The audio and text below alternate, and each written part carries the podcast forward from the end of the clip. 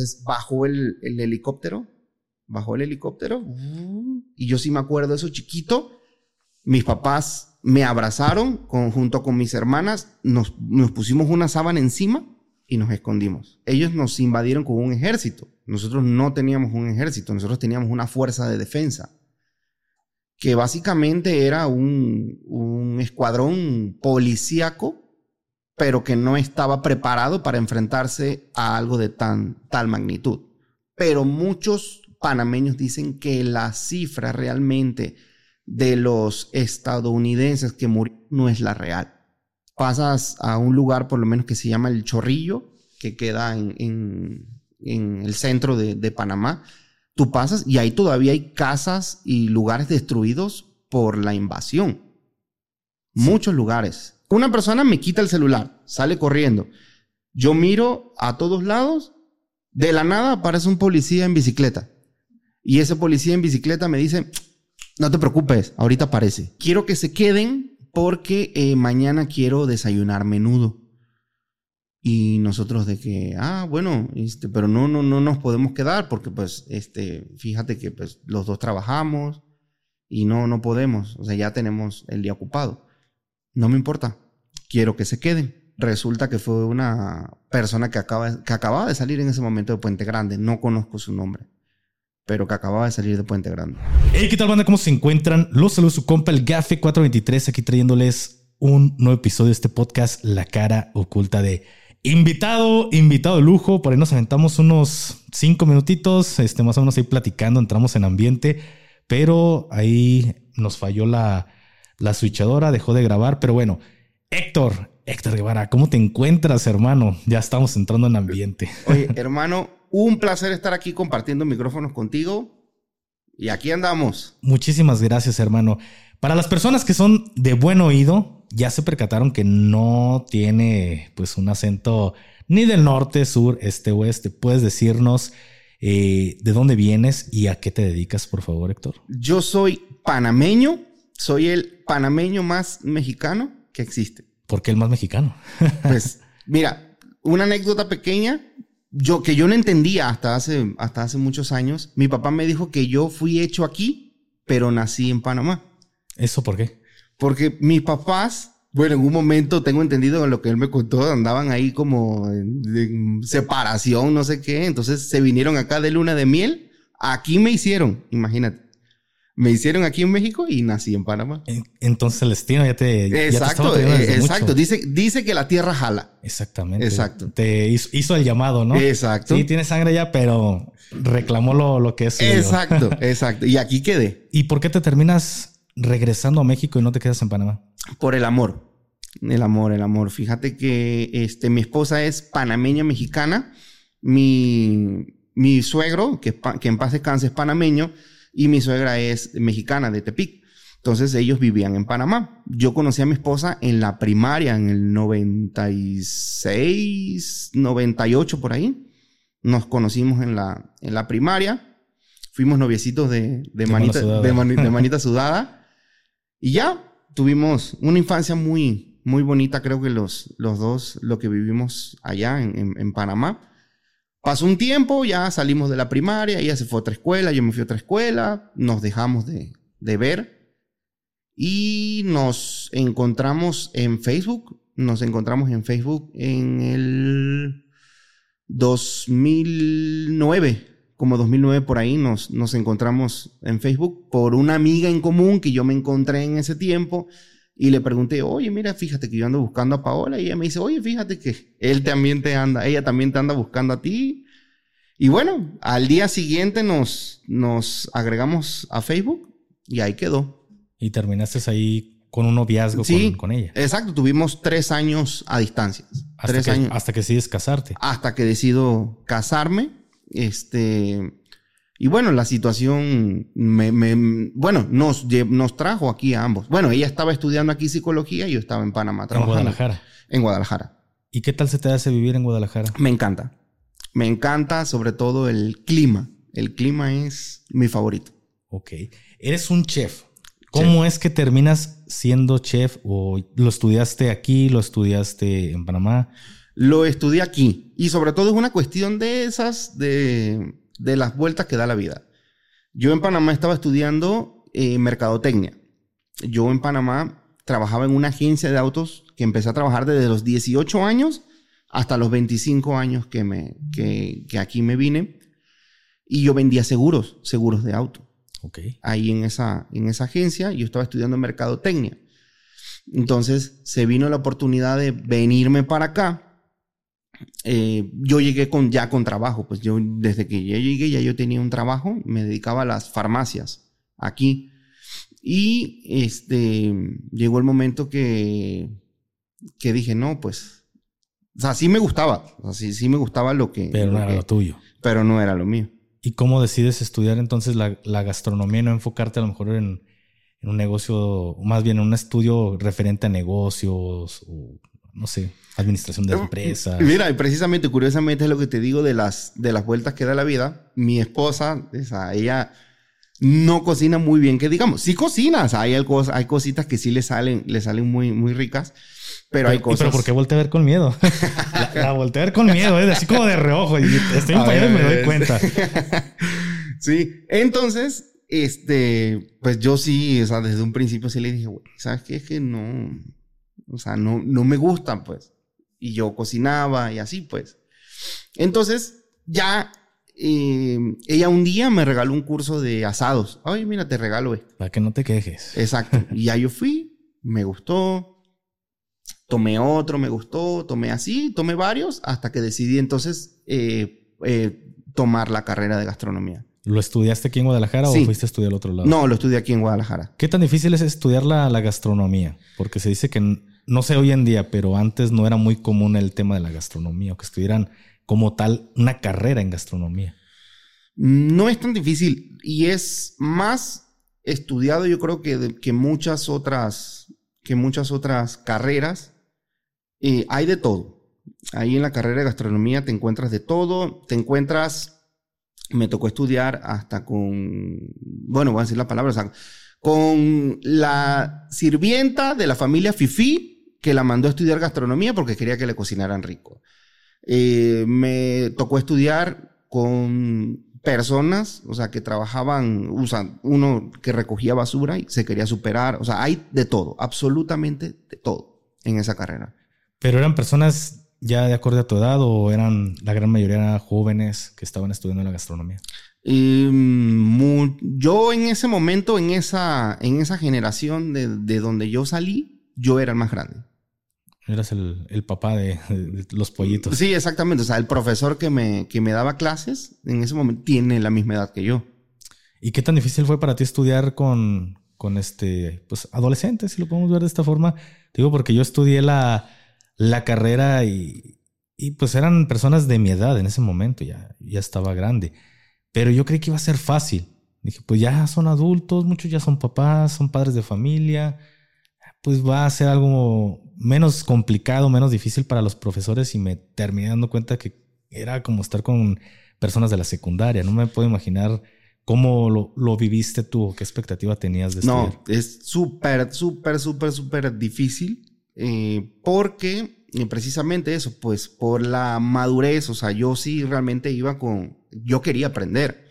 Entonces muchos de los que estaban ahí estaban a fuerza porque en esa escuela hacías la prepa y estudiabas gastronomía. Entonces, la clase de gastronomía como que la tenían que estudiar, agarrar a fuerzas para poder ellos terminar su, su preparatoria. Entonces, sí era como un tanto difícil, por más que todo por el... el- ellos, muchos, hab- había muchos obligados. Muchos no querían estudiar. muchos no querían estudiar, ni siquiera querían estar ahí. Terminaron haciéndolo pues de una manera obligatoria. Exacto, obligatorio. Aquí hay una pregunta que, que como panameño quizá me puedas responder eh, y va de la mano a todo lo que es la, la conversación.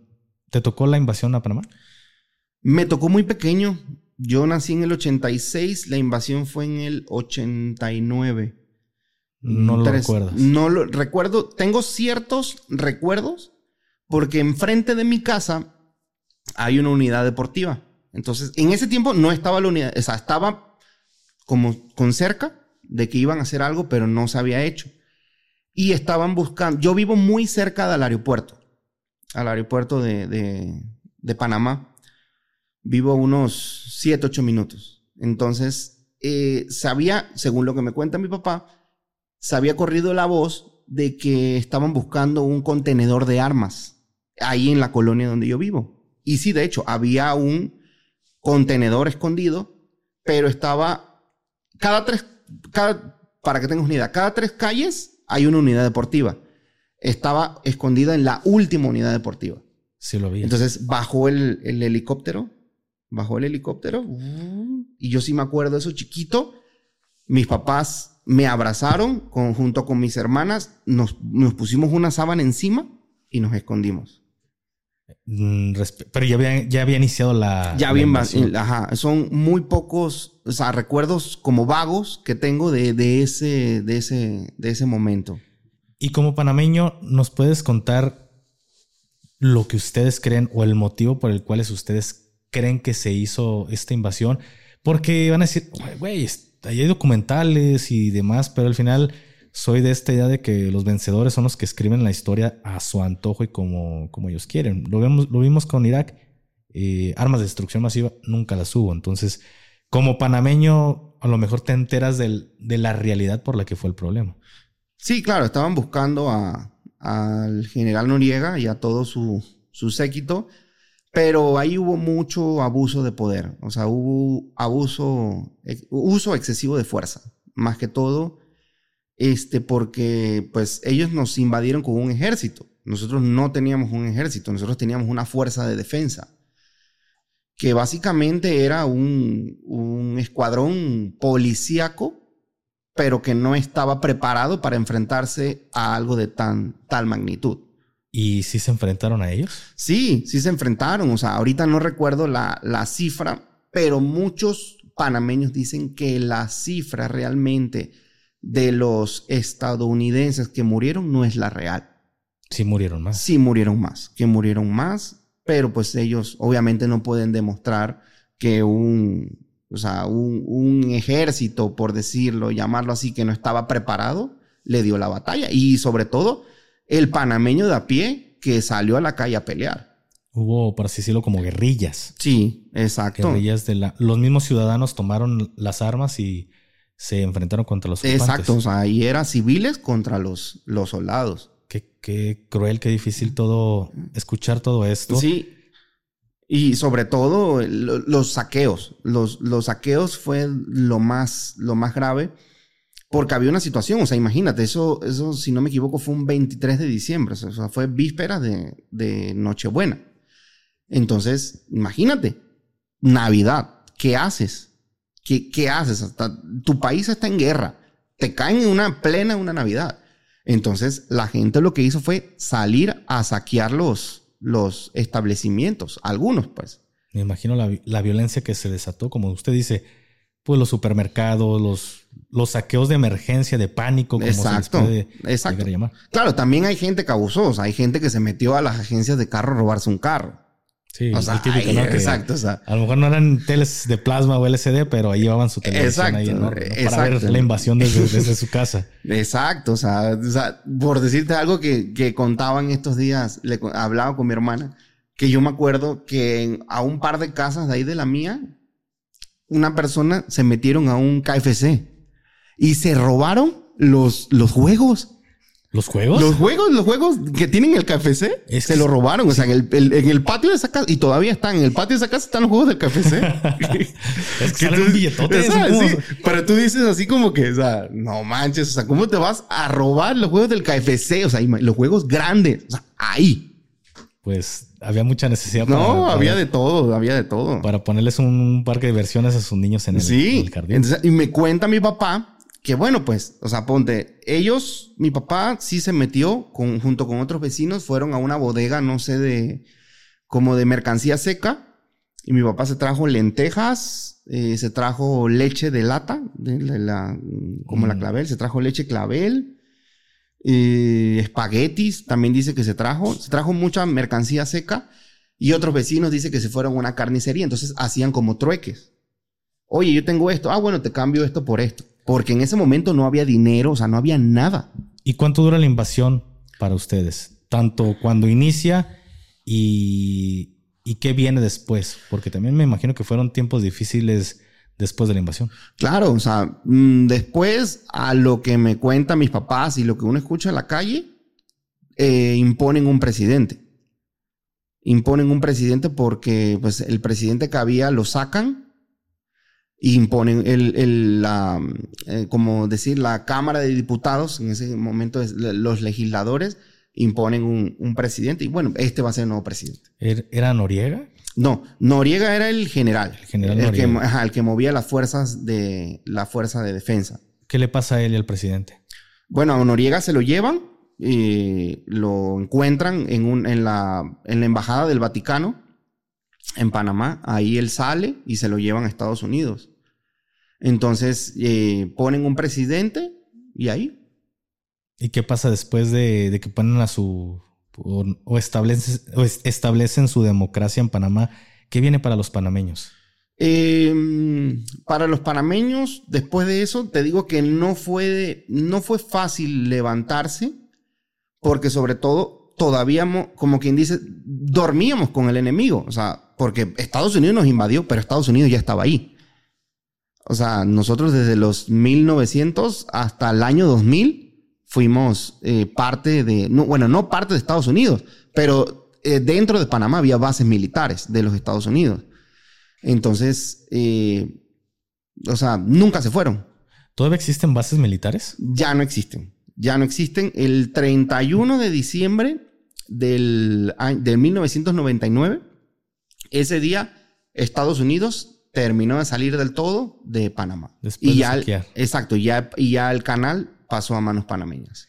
Y en este caso, es que yo he escuchado, en algún momento llegué a escuchar que, que hay un, un lugar que los panameños no tienen acceso más que estadounidenses. ¿No es una base militar entonces? Sí, todas esas bases militares, toda esa parte de, de, de donde había muchas bases militares, estaba Howard, estaba Clayton, estaba este, ay, Cocolí, muchas, muchas, muchas bases en diferentes lugares de Panamá tú no podías pasar. Hoy en día ya se normalizó. Ya, ya, sí, ya, ya. De hecho, sí, ya. Pero antes no podías, o sea, eh, para poder tú inclusive circular en, en esas bases militares tenías que tener un permiso especial. ¿Y cómo era vivir con la ocupación estadounidense? Yo tengo muy pocos recuerdos porque yo estaba muy chico, pero mi tío, él, em, el esposo de, mi, de, la hermana de mi papá, ellos sí tenían acceso a entrar a, base militar porque su, su abuelo era filipino y estuvo en la guerra y así, entonces ellos sí tenían un pase para entrar. Y sí entré una vez y era totalmente diferente a lo que yo me acuerdo, era totalmente diferente. O sea, era como lo que tú ves de Estados Unidos en las películas, a diferencia de Panamá. Ellos tenían sus propias escuelas, sus teatros, sus propios parques, todo, absolutamente todo. Eh, sus supermercados, me acuerdo que mi, tío, él tenía acceso a entrar a los, los, supermercados y la comida era mucho más barata que lo que nosotros eh, tenían, teníamos acceso y de mucha mejor calidad. Ya para terminar con, con esto, mi última pregunta es, ¿con qué ojos ven ustedes a los norteamericanos? ¿Creen que sí dejó, que estuvo mal, pero ¿consideran que dejó algo positivo o algo bueno en, Panamá después de la invasión? Yo digo que ninguna guerra es buena y yo siento que no dejó nada positivo, sobre todo por la, el derramamiento de sangre que hubo. Inclusive tú pasas por lugares todavía, a pesar de, todos los años que han pasado, pasas a un lugar por lo menos que se llama El Chorrillo, que queda en, el centro de Panamá Tú pasas y ahí todavía hay casas y lugares destruidos por la invasión. Muchos lugares. Continúan hasta la fecha, ya no, se habitó. Que ya no, ya no fueron habitables. Entonces, sí, o sea, sí, yo creo que fue un abuso excesivo del poder. ¿La violencia es más fuerte en Panamá? ¿Se hizo más fuerte después de la salida de los estadounidenses? Mm, fíjate que estuvo controlada, pero yo siento que ahorita, en este, en el gobierno que hay ahorita, siento que ha despegado más la delincuencia. Ahorita yo fui ahora en febrero eh, yo vengo de un barrio peligroso. O sea, yo vengo de un lugar que se llama Ciudad Radial, ahí en Panamá, que es peligroso, pero ya estaba calmado. Y ahora que fui, no, o sea, balacera cada rato y eso. Y, y, sí, como muy difícil. Eh, sí, sí, sí, pero a diferencia de, de Panamá y México, digo, aquí hay crimen organizado. Ahí en Panamá son pandillas peleando territorios. Entonces yo hablaba casualmente con mi compadre, ahora que estaba allá, porque él me dice, oye, no, que con cuidado, porque pues ya no es lo mismo de cuando nosotros vivíamos aquí, nadie te conoce, ni a mí me conocen, entonces si vas a andar por aquí, pues ándate con, ándate con cuidado, pues. Y me decía, no sé qué pelean, no sé qué pelean porque son niños de 15, 16, 17 años los que se andan balaseando. Y si te fijas, ¿quién sabe por qué pelean? Porque ni siquiera tienen carro, o sea, ni siquiera tienen para comer. Entonces, no sé qué pelean, pero aguas. Así me dijo. ¿Y hay muchos barrios peligrosos? ¿O sí recomiendas tú el turismo a Panamá? Sí, claro, claro, claro. O sea, es, Panamá, como quien dice, Panamá la ruta por descubrir. Hay para hacer muchísimas cosas, muchísimas cosas, perdón. Pero digo, es como todo, es como aquí. Aquí tienes que saber dónde meterte. O sea, por dónde irte. Ah, me voy por aquí, me voy por allá. Sobre todo los lugares turísticos están muy, muy, muy bien cuidados. Y es que todo esto de que pregunté acerca o referente a la invasión de Panamá, iba por esto, porque como panameño, ¿qué, qué consideras mejor a lo mejor, bueno, a lo mejor en, este, en tema de seguridad? Panamá, México. Tú nos puedes dar un punto de vista desde muy diferente, ¿no? Porque conoces Panamá, conoces México y dices, mm, pues vivo aquí en México porque pues encontré el amor de mi vida, pero sí Panamá está más tranquilo. Yo digo que están igual. México por ser muy grande y Panamá por ser muy chico. En, México tú lo resientes menos porque es un país muy grande. O sea, tú puedes decir, ah, eh, hubo una balacera en el Salto, por decirte, hablando aquí de Guadalajara, en el Salto. Y tú dices, ah, pero pues yo vivo en Zapopan, o sea, el salto está por allá. Ah, hubo una, no sé, pues secuestraron a alguien en, no sé, en Puerta de Hierro. Tú dices, ah, pues sí, lo secuestraron en Hierro, yo vivo en Zapopan. Pero pues donde vivo yo está muy lejos de donde fue eso. O sea, tienes esa dimensión. En Panamá lo resientes más porque apenas somos 4 millones de habitantes, creo que arrojó el último, el último censo. Entonces lo resientes menos. Perdón, lo resientes más, perdón, lo resientes más por ser tan pequeño. Y algo que me pasó, o sea, yo viví 25 años en Panamá y yo jamás, a pesar de que vengo de un barrio así, gueto, como le dicen allá, nunca tuve ningún problema. Voy hace, fui en, en, febrero 22 días y me robaron. ¿Y cómo estuvo eso del robo? O sea, me robaron el celular. O sea, yo iba entrando a una tienda, contestándole a un cliente de aquí casualmente, me robaron el celular, me lo quitaron de la mano. Luego, gracias, el celular apareció después. Todo fue como un, a lo que presumo yo y lo que, lo que platico con mi esposa y con otros amigos fue como un montaje. O sea, una persona me quita el celular, sale corriendo. Yo miro a todos lados, de la nada aparece un policía en bicicleta. Y ese policía en bicicleta me dice, no te preocupes, ahorita aparece. Me dice, espérame aquí. Se van, Regresan a los 15 minutos, viene el policía con mi celular en la mano. Y me dice, oye, quita tu celular, pero él está por allá, si quieres ir a poner la denuncia, pero mira que eso va a tardar mucho. Este, yo te recomiendo que no pongas nada, pero ya lo tienen a él agarrado allá en una patrulla que yo ni siquiera veía. O sea, me decía como que tienes que denunciar, pero te va a quitar mucho tiempo. Pero para poder entregarte tu celular, necesito que me des los papeles del celular. Y yo así como, pues, es que los papeles están en México, pues, el celular es de México, yo soy de México, le enseñé mi, mi bueno, le enseñé mis, mis papeles, pues soy panameño, pero vivo en México, vengo de visita. Dicen los papeles panameño, pero mexicano. Exacto, panameño, pero mexicano, ¿no? Entonces me dice como que, bueno, entonces, ¿cómo lo hacemos? Ya, ya te la sabes, ¿no? Entonces, o sea, yo realmente pierdo más no teniendo celular que teniéndolo. Entonces, Perdón, pierdo más eh, eh, no teniendo mi herramienta de trabajo, porque al fin de cuentas es mi herramienta de trabajo. Entonces, no, pues tuve que dar para que me lo diera. Entonces, montaje, yo cuando dijiste montaje, dije, ah, pues a lo mejor va por el tema del turismo, de vean, aquí sí hay seguridad y la policía trabaja. Ah, no, pero, donde, donde pasó eso es un centro comercial que no es turístico, o sea, es algo como como dentro de un centro comercial que está dentro de una colonia, o sea, un algo pequeño, pues. No, esto fue lo que yo me imaginé. Pero Ah, ya cuando me empiezas a platicar todo, pues fue como que policía, ladrón, trabajamos en conjunto y, y pues ahí nos repartimos las ganancias. ¿no? Exacto, eso, eso fue lo que, lo que todos pensamos. Porque por lo general estás de acuerdo que te roban el celular y no aparece. Claro. Y desapareció y sobre todo que él te diga, va a aparecer. ¿Y cuánto le diste en efectivo? Fueron como 20 dólares. Y en Panamá, ¿cuánto es 20 dólares? Y me refiero en cuánto es, es qué tanto rinde 20 dólares allá. Un ejemplo, Mm. Venezuela. Tú sabes que cuánto es 20 dólares para ellos. Exacto, es mucho. Este, acá 20 dólares sí te alcanza todavía. Todavía alcanzas a, a comprarte algo con, con 20 dólares, pero ya no es mucho como antes. La inflación. Exactamente. Sí. Y aquí, pues ya volviendo al, al tema de, de México, pones tu negocio porque te dices, era un cliente o, qué es, eh, o a qué te dedicas en realidad ya como, como chef. Yo me dedico a los banquetes para eventos. ¿No tienes como tal un restaurante? No, puro banquete para eventos. ¿Y qué, de, qué tan común es pues encontrarte gente mala en este tipo de eventos? De todo, porque básicamente tú no sabes a lo que vas. O sea, una persona te, te contacta por medio de, de- a veces por, aplica, por algún tipo de aplicación, o te contacta por Facebook o por WhatsApp.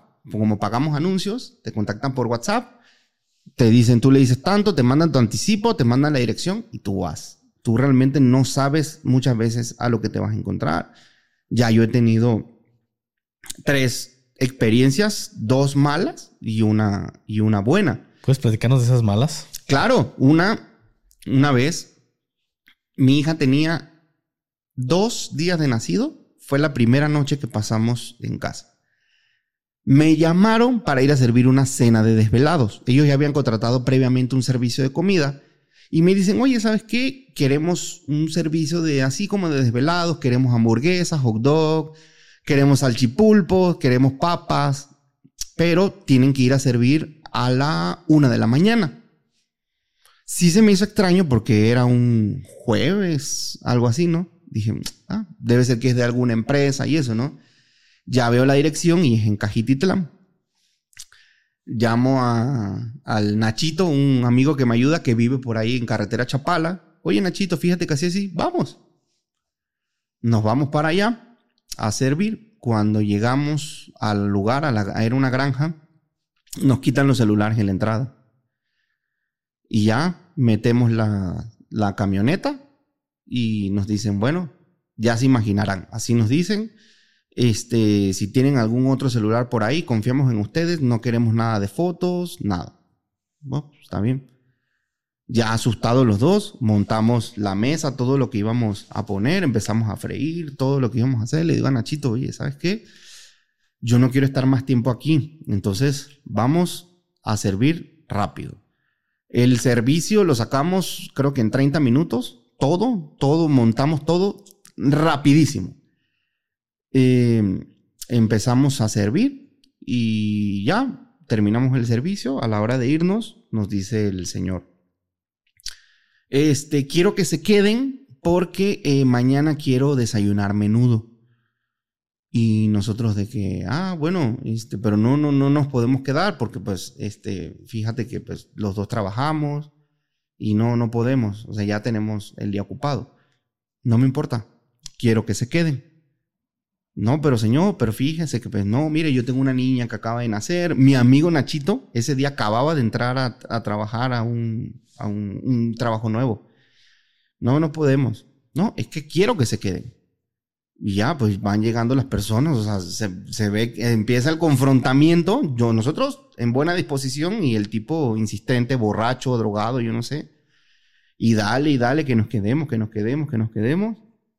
Bueno, para no hacerte el cuento largo, en ese momento yo empiezo a buscar en Facebook, a- porque fue por Facebook, a la persona que me contrató, ya el perfil no existía. Nada más fue de, de ese momento. Sí, en ese momento. A Pero mí, sac- ¿Sacas otro teléfono o te prestan el tuyo? no, ya nos habían regresado porque ya nos íbamos. Ya nos íbamos, ya, te- ya habíamos recogido todo. Ya nos íbamos, empiezo a buscar el perfil en Facebook y el perfil ya no existía. Entonces, ¿qué hago? ¿Qué hago en ese momento?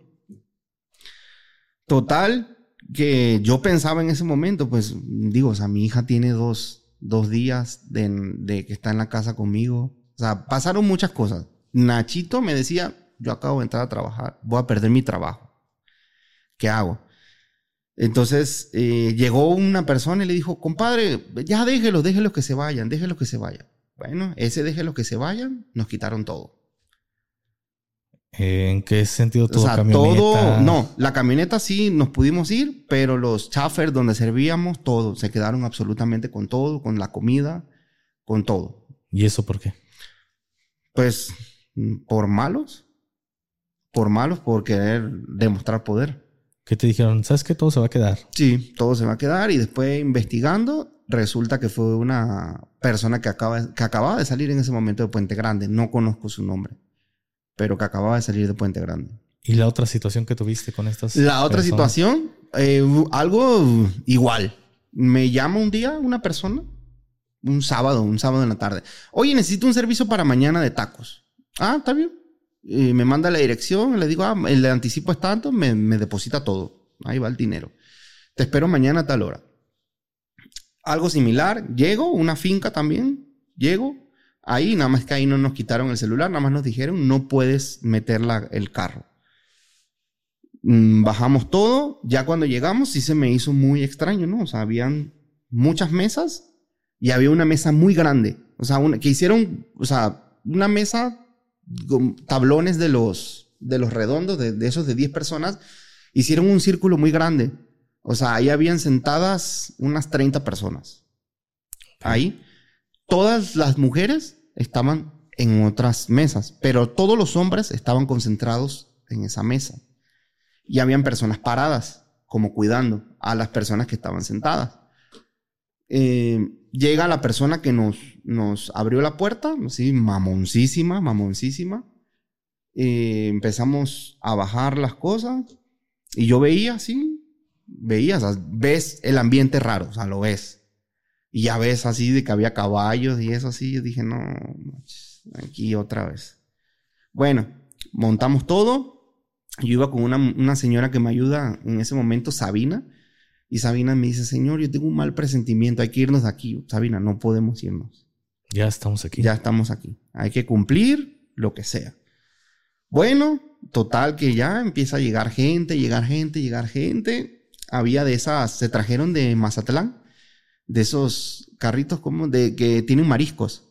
pero se los trajeron de Mazatlán. O sea, los carritos y las personas que servían. Y tú ves eso y tú dices, no, o sea, aquí hay mucho dinero. Mucho dinero. Empiezan a llegar camiones de Mazatlán.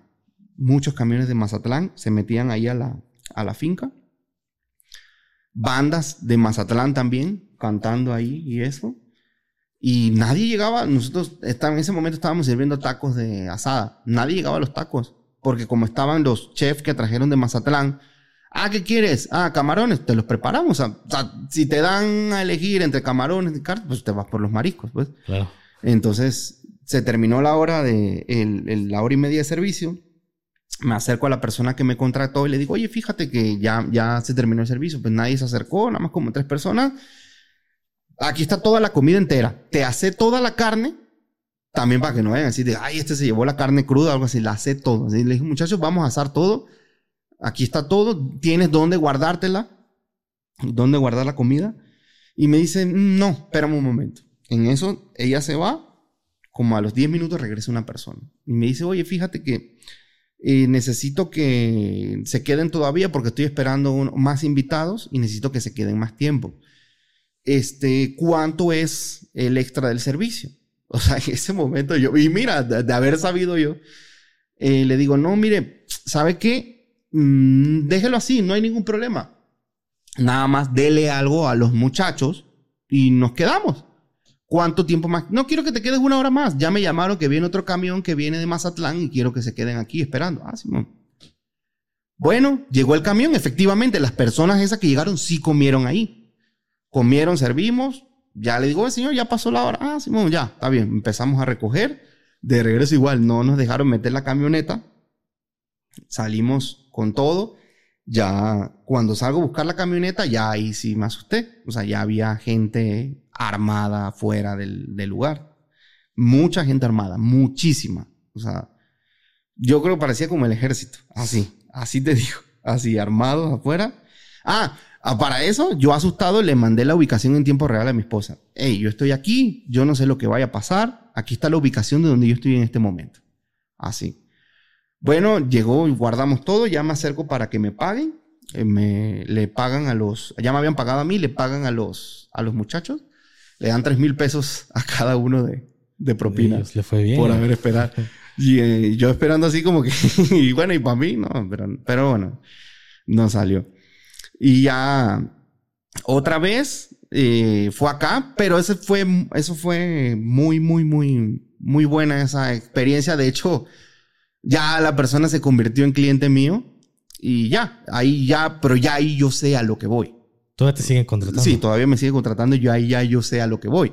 O sea, esa persona me llama, me dice, oye, ¿sabes qué? Mañana, ah, mañana. Yo llego, ya sabes, lo mismo de siempre, lo mismo de siempre. Yo llego, pam, pam, pam, pam, pam. Me da, oye, aquí hay cuatro de propina. Y así. ¿Y qué tan común es un servicio de esos? Ese es eh, una vez cada tres meses, por lo general. Porque la persona no vive aquí. Nada más vienen de, sí, vienen de paseo. Eso es lo de las otras feas que tuviste. No, esa, esa, esa fue buena, esa es buena. Porque ahí, por lo general, ahí siempre es en lugares diferentes. Te avisan 30 minutos antes, te dicen encamínate a tal lugar. Tú te encaminas a ese lugar y ya, eh, ya, ya estoy por aquí, te mandan la ubicación. Y en, te digo porque me comentaste que habían sido dos malas. Ah, esas dos. La de los, esa de, del, sí, las, las dos que te conté primero. Esa, ah, espérate, y lo que, y lo otro, la Sabina, la chica que me ayudaba, había un tablón y el tablón, lo, cuando lo estaba abriendo, el tablón se le cae sin abrir. Ya ves cuando se cae un tablón, suena ¡pam! La gente empezó así como a desenfundar, así que era lo que había pasado. O sea, así ya se pusieron y Sabina más nerviosa se puso. Pero no. No, no, no, no, pasaba porque no, porque se dieron cuenta que era que se había caído el tablón. Pero sí, ahí fue ya cuando me dijo, sí, yo no quiero estar aquí, yo no quiero estar aquí. Yo, yo es que yo tampoco quiero estar aquí, pero es ella, ¿no? Es, ella la que no ella.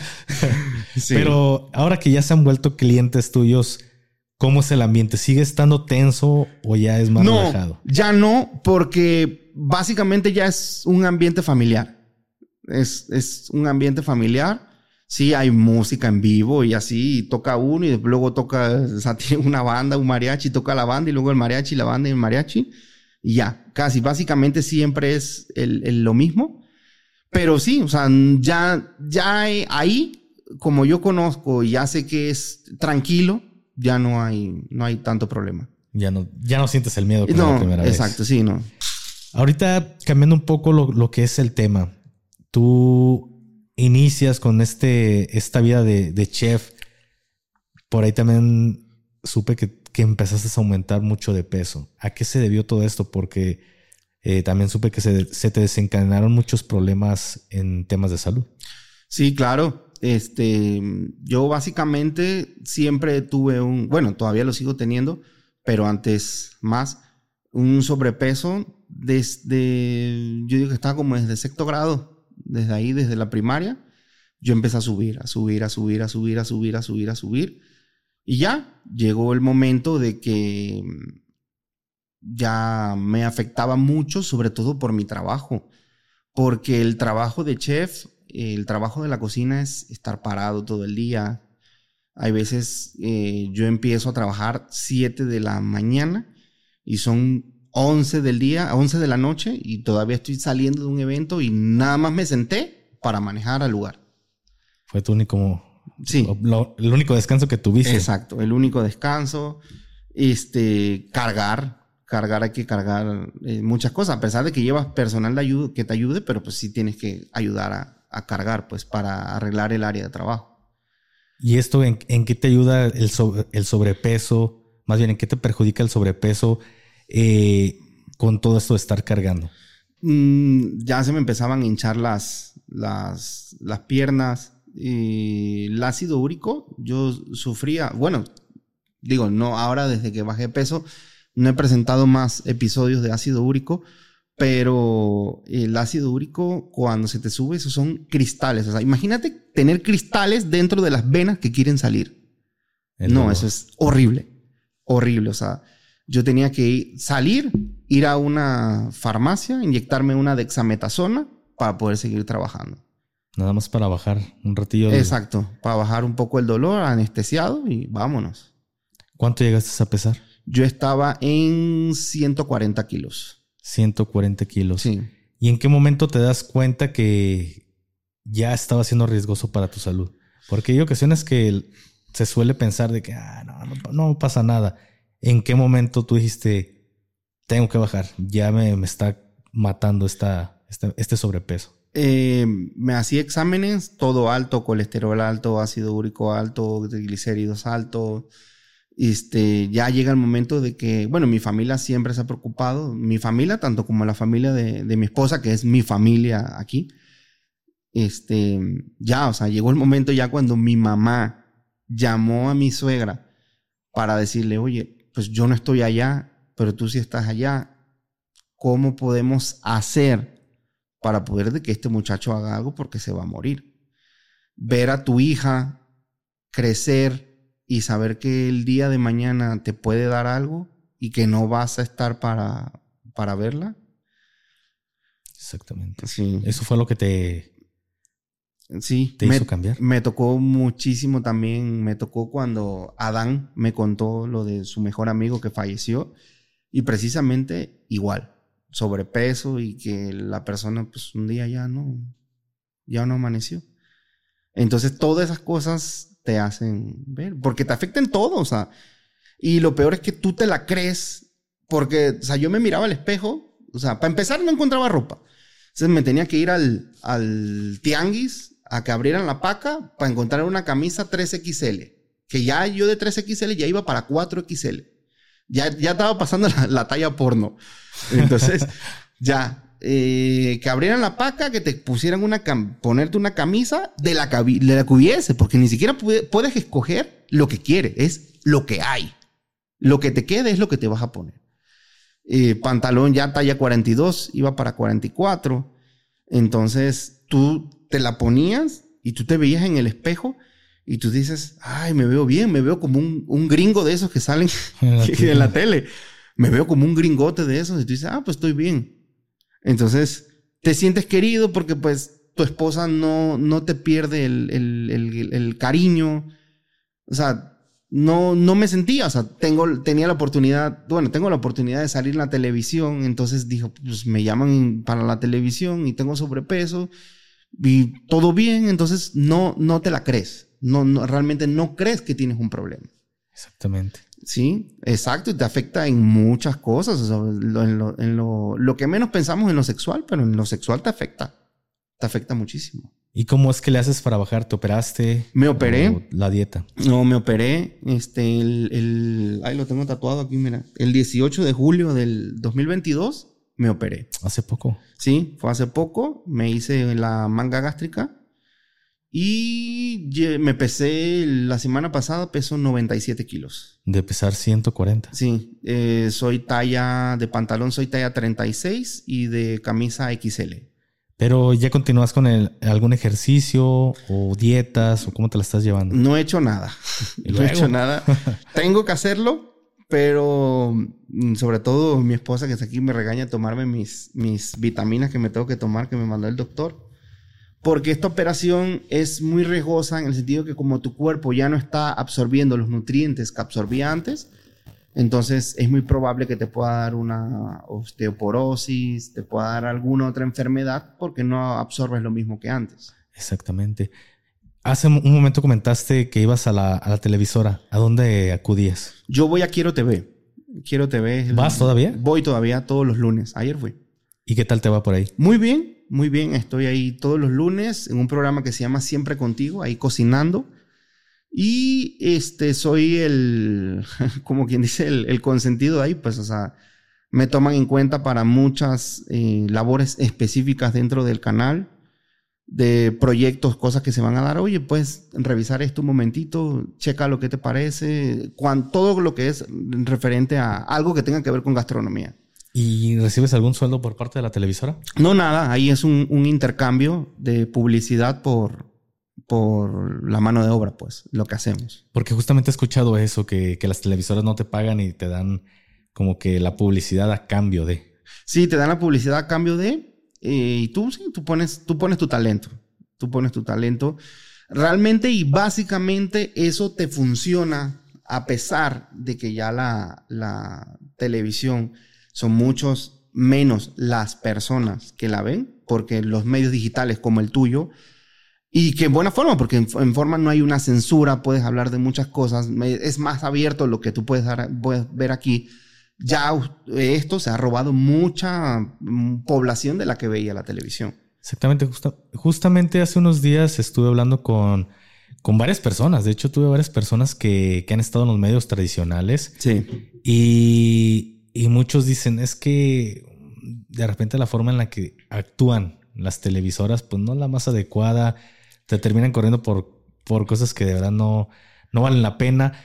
Pero yo, yo le preguntaba a un, a un camarada, no voy a decir quién para no Ajá. spoilear, este, que si él cree que los medios tradicionales les queda poco tiempo de vida. Y muy, él me dice, no, no creo. Yo a veces considero que sí en cuestión de consumir, no que desaparezcan, porque pues tienen el, el capital para quizás seguir manteniendo pues ciertas pérdidas a, a unos cuantos años. Claro. Pero realmente la, la juventud, o, lo, o, en este caso ya las personas adultas que consumen televisión, tarde o temprano se van a ir. Uh -huh. Van a pasar, diría el, el Sami, no, van a irse allá, allá arriba al cielo. Y la juventud ya creo que no vemos o no consumimos los medios tradicionales. Creo que preferimos ver YouTube o plataformas en streaming. En mi casa yo no tengo este, eh, televisión abierta. Entonces creo que va a llegar un punto, mi hija no, no la consume. Exacto. Entonces creo que va a haber un momento en el que la televisión abierta pues ya no va a ser como que una opción o se adaptan o mueren en, en, el, en el proceso. Exacto, mira, te cuento algo muy curioso que casualmente pasó ayer. Ayer, eh, ayer como era feriado, este, yo voy a la televisión y le digo a mi esposa, oye, ve, me voy a salir. Eh, bueno, ella sabe, pero ella me dice, ay, te quiero ver, como para grabar. Ah, sí, también. Me dice qué canal es, ya le digo qué canal es. Y me dice, oye, pero no, no agarro, no agarra la señal. Yo, ah, no sé. Cuando regreso, la televisión ni siquiera tenía antena. Yo. Exacto. O sea, están las dos televisoras. Antes tenía tres, ahora tengo dos. Una en, en, el cuarto de mi niña y una en el cuarto de nosotros. La de mi cuarto la prendemos muy pocas veces. Ponte que vamos a salir a algún lugar para poner música en YouTube y la de mi hija, sí, ella consume puro YouTube y Netflix. Eso es lo que ella consume. O sea, nada de, nada de televisión abierta, a pesar de que yo salgo en un medio de televisión abierta. Y tienes 36 años. 36 años. Imagínate que ahora que tu hija tenga 18 años, 20 años, no sabemos qué. ¿Qué será? ¿Qué será en ese momento? Exacto. ¿Qué, qué, qué, ¿Cómo evolu evolucionará? Exactamente. Hace 10 años, pues qué esperanzas de ver YouTube como lo vemos hoy. Que sí Exacto. existía, pero no era tan, no tenía el peso que tiene hoy en día. Exacto. Igual a gran N. Entonces dices, ¿qué, ¿qué nos esperan 10 años? Y si los medios tradicionales no evolucionan o se adaptan a este cambio, pues realmente van a morir en el proceso. Y desgraciadamente, en los medios tradicionales es como, mano, esta es la fórmula que tenemos que seguir y, y no se, no se adaptan a, lo, a, los, a los nuevos tiempos. Exacto. Todo es un patrón, todo es un librito el que tienes que seguir, no puedes salirte de ahí sí te dan unas indicaciones y ya tú te las sabes. Obviamente no marcas, no, o sea, no pasarte más, no hablar más de lo que te, de lo que te permiten. Exactamente. Eso. Y aquí, pues ya sabes, de, se está tomando un monster. Exacto, no, exacto. No nos patrocina, pero patrocinanos monster, pero a, a, salud de, de, del chef. Exacto. Precisamente eso es lo que te iba a decir y eso es a lo que iba. O sea, yo aquí me estoy tomando un, un monster y allá yo no puedo. O sea, y allá cuando hago una, una receta, o sea, un ejemplo, en estos días estaba haciendo algo con leche condensada, o sea, con leche condensada, pero cuando tú dices leche condensada, ¿qué es la primera marca que se te viene a la mente? Uh, la de. La lechera. La lechera, pero la Carnation también. La Carnation. Entonces, yo estaba haciendo algo. Sí, porque le vas a poner LED. Y, en ese momento, no, pues que no puedo decirlo. O sea, entonces sí, a veces es como un poco. Incómodo. Incómodo, incómodo. Lechera patrocínanos. Exacto. Exacto. O sea, una, como mame. Exacto. O sea, y una vez, inclusive, o sea, una vez, eh, en, una sección de cocina, esa la patrocina Coca-Cola. Ellos al principio hicieron su mención de, ay, disfrútala con Coca-Cola. Claro, claro. Yo malamente, no me acuerdo qué fue lo que hice. Creo que hice fue unos tacos de unas quesabirrias. Y yo dije, ay, sí, porque el maridaje perfecto de esto es una cocona bien fría. no, güey. No. ¿Y qué te dijeron? No, o sea, cuando salí del aire, eh, así de que, bueno, pues ya sabes que no se puede decir, sí, pues sí lo, sí lo, esto, esta sección sí la patrocina, pero nada más es ese momento, o sea, no, no puedes excederte. Y yo como que, ah, pues sí, está bien, pues. O sea, hasta eso como, como no soy como quien dice, un, em, o sea, una persona de, de planta ahí, o sea, alguien que está en nómina, o sea, tampoco pueden como llamarte la atención de más. Sí, pues, pero... Dirían ahí limonero con garrote. Exacto. te está haciendo, pues está metiéndole tiempo a, a tu pues, episodio, lo que sea. Exacto. te vas a poner a regañarlo de Sí. Pero he, tenido ahí en la televisión oportunidades muy, muy chidas, muy importantes de cocinarle al gobernador. ¿Alfaro? Alfaro. Le cociné ahí, hicieron un evento que este año no pude ir porque estaba en Panamá, pero para el aniversario de Guadalajara del año pasado, del, del 2022, eh, hicieron un ahí en el en la explanada ahí del Cabañas, hicieron el noticiero en vivo y todo eso, y él va y habla ahí en el noticiero, y yo estaba cocinando para, para la sección de ese momento, y le cocinamos, eh, hicimos tortas ahogadas, se comió una torta ahogada ahí, platicó cinco minutos con nosotros y ya se fue, tenía otras actividades. Pero cosas que dices, eh, o sea, yo soy panameño y me dieron esta oportunidad, o sea, qué chido. Qué chido. ¿Y te lo pagaron? No, no, no, no fue pagado, pero ellos pagaron los, los alimentos. Básicamente muchas veces eso te funciona nada más es por la foto. Por, la foto, el video, porque ya un cliente cuando te sigue en tu perfil o un cliente ve que quiere contratar un banquete y tú subes esa información a tus redes, el cliente dice, oh, o sea, este güey, o sea, sí, sí le sabe, pues. Sí, sí te entiendo, nada más que a mí en lo personal se me hace molesto, ¿eh? Sí. Yo, la verdad, no, no comparto esa idea de, ah, pues una fotito conmigo y que me traiga de comer de, de a free.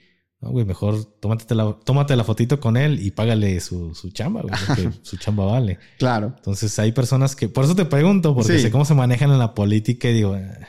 Bueno, pero en este caso no fue directamente de, de Alfaro, sino el noticiero lo hicieron ahí. Ok. Entonces el noticiero me invitó de, oye, queremos eh, la sección de cocina del noticiero, vamos a hacerla aquí y en vez de hacerlo en el estudio, vamos a hacerlo aquí, vas a cocinar aquí. Ok, ya, ya lo entendí. Sí, y él llegó, lo entrevistaron y, o sea, ellos quisieron interactuar, o sea, los dos presentadores, el gobernador y yo, o sea, él comiendo y yo cocinando, pues. Y ellos, parte de la entrevista le hicieron cuando yo estaba cocinando, pues. Ok. Ajá. Y acá yo dije, no, sí. pues, ser un evento de del gobierno del estado, pues, ah. hay, que buscar quién, quién nos dé de comer gratis. Entonces, ¿has pensado alguna vez cambiarte a los medios digitales, hacer colaboraciones con creadores de, de tu rubro o no sé si tienes un canal de YouTube? Mm, fíjate que en pandemia le entré mucho a... Estuve ahí con mis amigos de tráfico ZMG, Dragones Pero Finos, haciendo recetas haciendo recetas, cocinábamos, había un estudio ahí donde se, se preparaba todo, subíamos la receta, ellos lo subían a Dragones Pero Finos y a Tráfico ZMG. Pero ya después em, tuve que decidir como que, bueno, o hago esto o me enfoco a lo mío. Y cuando decidí enfocarme más a lo mío, pues ya despegó mi negocio. ¿Y no, te, no, no consideras que puedes hacer dos cosas al mismo tiempo. Por ejemplo, tu negocio, pones nada más unas cámaras y tú estás haciendo tu chamba y, estás matando claro, de un tiro. Ahora, eh, gracias a Dios, al infinito, en lo que crean, ya mi esposa se salió de, trabajar, era Godínez, entonces ya se salió, ya, ya decidió emprender a, su, a su negocio. Entonces ya vamos a tener más tiempo en casa entre los dos para yo poder hacer esas cosas, porque antes ella trabajaba entonces yo era de que no, lleva a la niña a la escuela, búscala a la escuela, espérate que salga, no, que el camarógrafo puede hasta ahora, pero ella no puede porque eh, después de las 5 de la tarde que salía, pues tenía que entrevistar, ella trabaja en recursos humanos, tenía que entrevistar a una persona, entonces ya no podía, entonces nos limitaba mucho el tiempo. Entonces, eh, ahora ya, como quien dice, somos dueños los dos de nuestro propio tiempo y ya puedo hacer otras cosas. Sí lo voy a retomar, de hecho hablé con un amigo ya para para empezar a hacer eso, pero tengo muchísimo material en YouTube, pero en diferentes páginas con las que hice colaboraciones. Entonces, em, voy a empezar a, retomar todo eso para entonces a empezar a grabar nuevamente. Pues estaría muy bien, realmente usted lo acaba de decir, todo se está moviendo en, los medios digitales. Sí. Pues ahorita lo que está pegando mucho es el podcast, realmente el podcast es lo que se está moviendo demasiado en YouTube. Entonces puedes puedes, tienes un abanico de oportunidades en las redes sociales y al final, pues tú puedes estar haciendo tu chamba normalmente, pones unas GoPro, unas cámaras y ya en vez de, de pues estar callado, pues lo estás platicando y estás haciendo tu chamba, pero al mismo tiempo estás creando contenido. Claro. Y pues la neta, hay que, hay que, hay que aprovechar el momento. Claro, fíjate que yo malamente y buenamente a la vez tengo una mala costumbre que es que cuando estoy trabajando en la oficina, mandando cotizaciones y lo demás, escucho podcast o escucho lo que sea. Entonces, sí, o sea, sí tienes razón lo que dices. O sea, puedes estar haciendo dos cosas al mismo tiempo y escuchando. Y escuchando. Hay canales que veo que han despegado pues, brutales. Ahí está la capital. No sé si alguna vez. Sí, claro, claro, en la capital. Yo de, ay, amor, hay que hacer esto. Y, y porque sí somos mucho de meternos en la, en la cocina. que, que, unas hamburguesitas al carbón y ay, ¿cómo las hacemos? Eh? Ah, entonces, hay un mar de, contenido, entonces tienes una, una muy buena oportunidad de, crecer en la plataforma. Fíjate que en, en, pandemia esos videos nunca salieron, pero tengo que decirle a mi amigo Roger que los, los recupere. Eh, él tiene una página que se llama Cocinando con 50 pesos. La página tiene ya más de medio millón de, de suscriptores. Y en pandemia subíamos recetas, solamente escritas, ni siquiera los videos. Los videos los hicimos, pero no, no se subieron. O sea, nunca entendí por qué. Algo del audio, no sé. Eh, y nos iba muy bien ahí.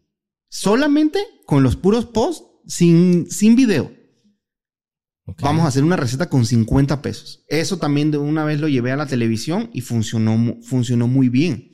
Cocinando con 50 pesos. Ahí tienes la fórmula. Sí, exacto. Ahí la tienes. Pues ya para terminar con este, este muy buen episodio que ya me, empezó a dar hasta hambre, cocinando con 50 pesos, me acordé de, de este, un pulpito, este, ¿cómo se llama? ¿Zarandeado? Zarandeado, exactamente, con limoncito, salsa claro. Maggi, patrocínanos Maggi. No, no, no, ya, ya me abrió el apetito. ¿Algo que quieras eh, contarle o aportarle a, nuestro, a nuestro público que nos está viendo en este momento? Yo digo que sigan sus sueños sigan sus sueños y sobre todo hagan el bien. Yo digo que cuando haces el bien, te va muy, muy bien. Pues muchísimas gracias, hermano. Y ya saben, las redes sociales de nuestro invitado estuvieron apareciendo a lo largo de este episodio. Espero, espero que cuando salga este capítulo, días antes nos diga, hermano, ya está mi canal de YouTube, para que pasen, se suscriban y pues a engordar la, panza y se avientan unas buenas recetas de, nuestro querido amigo. Claro que sí. Muchas gracias, hermano. No, Muchas gracias, por la a todos ustedes. Nos vemos hasta, el hasta la próxima semana. Bye. Saludos.